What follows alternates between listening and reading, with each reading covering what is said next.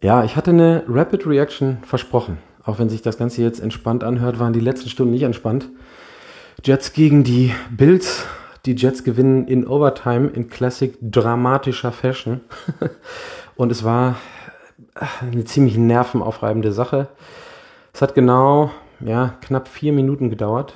Vier ganze Minuten in der Tat hat es gedauert, bis der Traum von Aaron Rodgers äh, geplatzt war als der Franchise Savior. Da ist er nämlich, er ist noch nicht mal umgeknickt, sondern so ein bisschen weggerutscht im Rasen, lag dann irgendwie auf dem Popo und hat sich irgendwie den äh, Enkel gehalten und äh, ist dann raus. X-Ray haben nichts ergeben, jetzt gibt's ein MRT.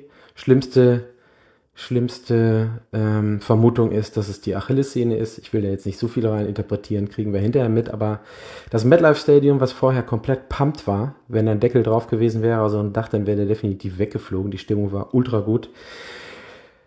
Da war danach erstmal nicht mehr so viel. Und ähm, dann hat, haben wir mit Zach Wilson, um jetzt einfach mal so den, den Bogen zu spannen, in der für die gesamte erste für die gesamte erste Hälfte haben wir mit Zach Wilson das gesehen, was wir von Zach Wilson das letzte Jahr gesehen haben. Äh, viele Dinge Dank Plays, wenig Selbstvertrauen. Zwischendurch auch nochmal eine Interception, die sowas von weit offen vorgestern in der Zeitung stand, dass es eine ist, dass man äh, echt richtig oder dass mir Angst und Bange geworden ist. Trotzdem schaffen es die Bills nicht irgendwie großartig wegzuziehen, weil auf der anderen Seite Josh Allen auch nicht unbedingt einen Sahnetag hat. Nichtsdestotrotz führen die, die, die Buffalo Bills irgendwann zwischendurch. Und die Jets schaffen es dann mit einer unfassbar starken Defensive-Leistung. Und ähm, dazu zählen dann auch drei Interceptions von Jordan Whitehead. Ich habe vorhin den Stat gelesen, der hat letzte Saison in 1100 Snaps zwei Interceptions gemacht. Äh, heute hat er für drei Interceptions knapp 60 Snaps, ich glaube es waren 55 oder 58 gebraucht. Also ein absoluter Career Day von Whitehead. Ähm, eine von den Interceptions hat er richtig gut gelesen oder anderthalb davon. Ähm, und die anderen anderthalb hängen halt einfach auch komplett an Josh Allen, der heute echt überhaupt keinen guten Tag hat. Und der vierte Turnover war dann ein Missed Snap. Ähm, wunderschön von der Kamera eingefangen, äh, Mitte der zweiten Halbzeit oder gegen Ende der zweiten Halbzeit, ich glaube schon im vierten Viertel, als der Snap kommt und Josh Allen anscheinend so gestresst ist, dass er nichts anderes zu tun hat, als während des Snaps noch hochzugucken, um zu schauen, ob nicht Jermaine Johnson oder Quinn Williams oder sonst irgendwer von den geilen Defensive-Leuten der Jets um die Ecke kommen, um, um ihn äh, zu stressen oder umzunieten. Ähm, ja, am Ende des Tages kämpfen sich die Jets zurück. Ein äh, absoluter Circus Touchdown-Catch von Garrett Wilson, der bis dahin überhaupt nicht eingesetzt wurde. Ähm, Offensive Play Calling hat sich auf Brees Hall beschränkt. Äh, ansonsten mit Zach Wilson war es eben halt überhaupt nichts. Ich glaube, Alan Lazar hatte auch nur zwei oder drei Catches. Garrett Wilson die zwei oder drei und eben aber eben diesen, diesen unglaublich tollen Touchdown-Catch, den er zuerst quasi selber deflected vom Bills-Spieler, dann dinkt und doinkt der so ein bisschen auf seinen Händen rum, dann fällt er nach hinten rüber, der wobbelt noch ein bisschen, er fängt ihn und es ist Touchdown.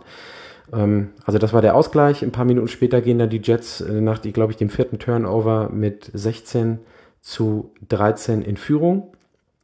Und äh, in der allerletzten Sekunde machen die Bills mit einem Doink Field Goal der Ausgleich und ich dachte so, naja, Overtime und jetzt ist die Geschichte wieder geschrieben, die Jets verlieren. Dann gehen die Bills aber in der Overtime einfach komplett three and out. Ganz, ganz schwache Leistung. Und Xavier Gibson schafft es, einen Punt Return in die Endzone zu laufen und dann ist wirklich das nicht vorhandene Dach vom MetLife nochmal weggeflogen und die Jets gewinnen 22-16. Äh, so viel zum Recap. Ähm, kurz zu sagen, die Offense macht mir bange, auch das Play Calling. Äh, selbst wenn Zach Wilson nicht gut aussieht, hätte ich mir mehr erwartet von dem, was da von Hackett kommt. Das war ziemlich langweilig und ziemlich pomadig. Zwischendurch war der Run mal dabei, aber außer Brees Hall, um das mal zu sagen, Delvin Cook ist, boah, ich äh, spreche Basti so ein bisschen nach. Äh, das ist irgendwie nichts Geiles gewesen von Delvin Cook, muss man echt sagen. Ähm, ansonsten die O-Line hält, zumindest in der ersten Halbzeit richtig gut gehalten. Bekai Beckton auf Right Tackle hat eine sehr solide Leistung, vor allen Dingen in der ersten Halbzeit gemacht. In der zweiten Halbzeit habe ich das Gefühl gehabt, dass eine nicht eingespielte O-Line dann so ein bisschen gast war, auch ein Bekai Beckton. Da ging dann mehr durch. Ähm, ansonsten muss man einfach sagen, ist das Prunkstück dieser Mannschaft die Defense, die in der zweiten Halbzeit wirklich komplett lights out geballt hat. Also wer vier Turnover schafft, letztes Jahr waren es ja auch irgendwie vier, ähm, äh, vier oder fünf Sacks. Äh, ich glaube, dieses Mal waren es auch vier Sacks, habe ich jetzt gerade nicht auf dem Schirm, aber die Defense ist halt einfach legit und äh, ein extra kleines Sternchen geht für mich an Robert Sala, der es scheinbar wirklich geschafft hat, in der Offseason die Mannschaft so heiß zu machen und auf Zinne zu bringen, dass selbst der Ausfall von Aaron Rodgers nach drei Minuten nicht dazu führt, dass alle die Köpfe hängen lassen, sondern alle haben gearbeitet, alle haben sich konzentriert, alle haben sich reingehangen. Und so gewinnen dann, so unwahrscheinlich es klingt, mit dem ausgeschiedenen Rodgers nach drei Minuten oder vier Minuten die Jets 22 zu 16. Das war meine Kurzanalyse. Ähm, ich bin morgen wahrscheinlich nicht verfügbar, aber Basti hat gesagt, er wird vielleicht eine etwas längere Variante morgen machen als Recap. Die Jets gehen 1 und 0. Das ist alles, was wir wollten. Jetzt müssen wir abwarten, was das MRI oder das MRT bei Aaron Rodgers sagt. Hoffentlich keine Achillessehne. Und dann müssen wir einfach mal äh, weiter vorgehen. Es ist jetzt 6.06 Uhr morgen. Ich gehe ins Bett. Äh, ich grüße alle, die jetzt auch geguckt haben. Ansonsten hören wir uns wahrscheinlich Freitag bei der nächsten Preview. Morgen viel Spaß mit Basti und dem Recap. Gute Nacht und immer dran denken, J-E-T-S, Jets, Jets, Jets.